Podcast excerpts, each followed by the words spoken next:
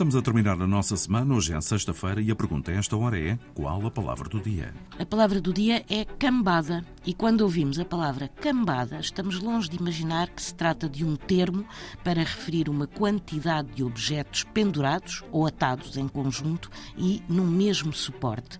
Isto porquê? Porque a palavra hoje é praticamente só usada em sentido figurado e coloquialmente para referir uma grande quantidade de coisas ou de pessoas ou ainda um grupo de malfeitores, ou seja, como sinónimo de corja. Quanto à origem da palavra cambada, esta é não só uma origem controversa, como em nenhuma das teorias possíveis é simpática. A primeira teoria defende que deriva do nome de uma tribo de índios do Brasil, os índios Camba, que aos olhos dos colonizadores portugueses eram muito preguiçosos, pelo que se passou a chamar cambada aos vagabundos ou a quem aparentemente não trabalhava.